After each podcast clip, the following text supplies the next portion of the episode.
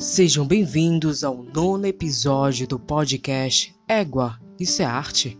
Nesse nono episódio, irei falar sobre arte pré-colombiana e arte africana. São dois assuntos pouco falados, mas é importante falar de cada um deles e de como suas artes fizeram parte da história da humanidade.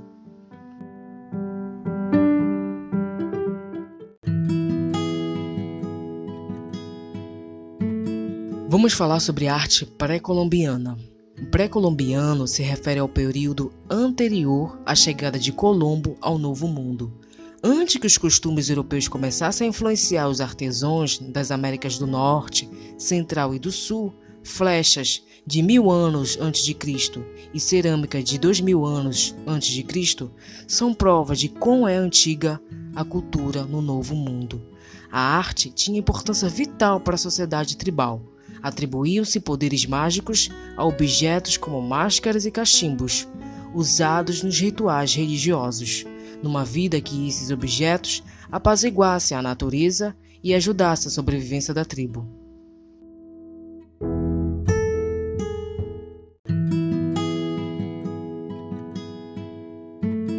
Além de tomarem parte em eventos importantes como cerimônias de iniciação, enterros e festivais, os objetos belos eram muito valorizados porque os nativos americanos prezavam o costume de dar presentes. Presentes de alta qualidade conferiam prestígio a quem o dava, e os artesãos se esmeravam nos trabalhos em prata, cerâmica, cestaria, tecelagem e miçangas. Os nativos americanos eram também excelentes em pintura mural. Seu estilo tendia para o abstrato, com pictogramas estilizados flutuando ao léu, como nas pinturas em cavernas, sem indicação de fundo ou de primeiro plano.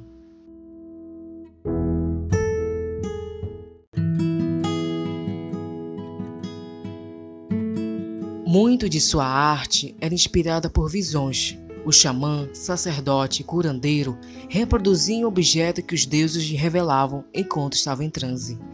Um dos resultados das produções desses impulsos subconscientes são as extremamente distorcidas máscaras esquimós, que estão entre as mais obras de arte já vistas.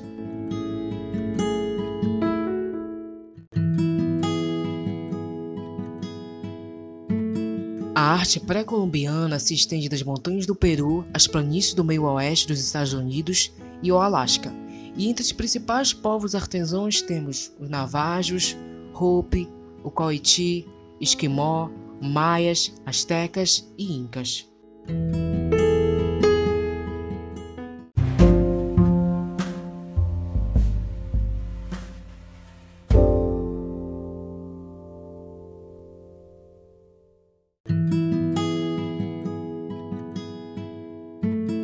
Finalizando a arte pré-colombiana, vamos falar sobre a arte africana.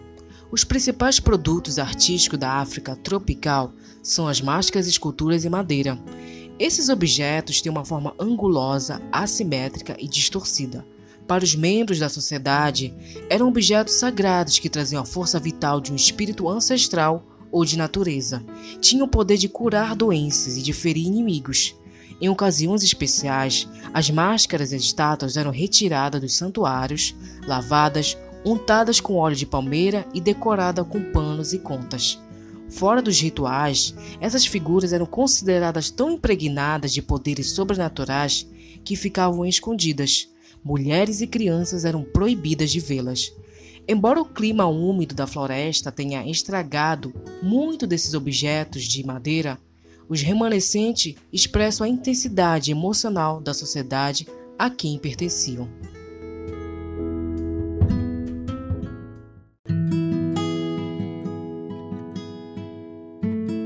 As máscaras de madeira eram usadas em celebrações rituais que incluem complexos ritmos musicais, danças e trajes especiais.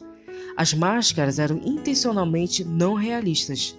Diante do poder sobrenatural, o dançarino deveria esconder sua verdadeira identidade atrás desse rosto artificial. Para obter um feito dramático, os entelhadores reduziam as feições humanas.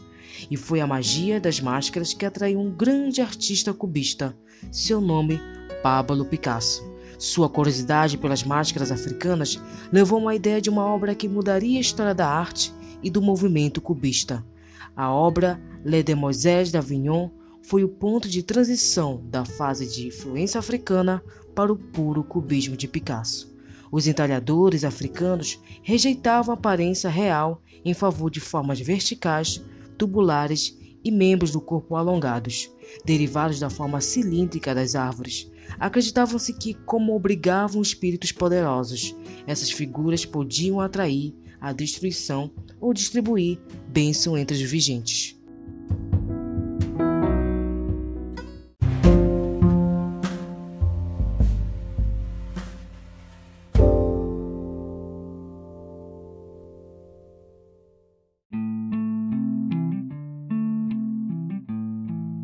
Chegamos ao final do episódio, mas calma que ainda tem as dicas. Dica de filme Arte Pré-Colombiana.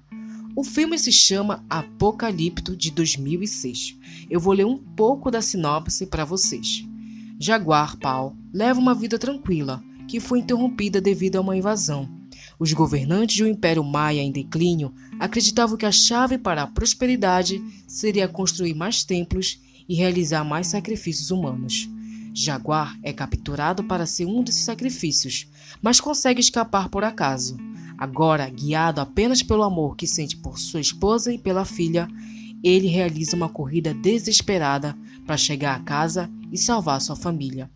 Faz um bom tempo que assisti esse filme. Tenho poucas lembranças dele, mas sei que é um ótimo filme. Se você quiser entender um pouco mais da história e da cultura maia, o filme Apocalipto é um bom passo.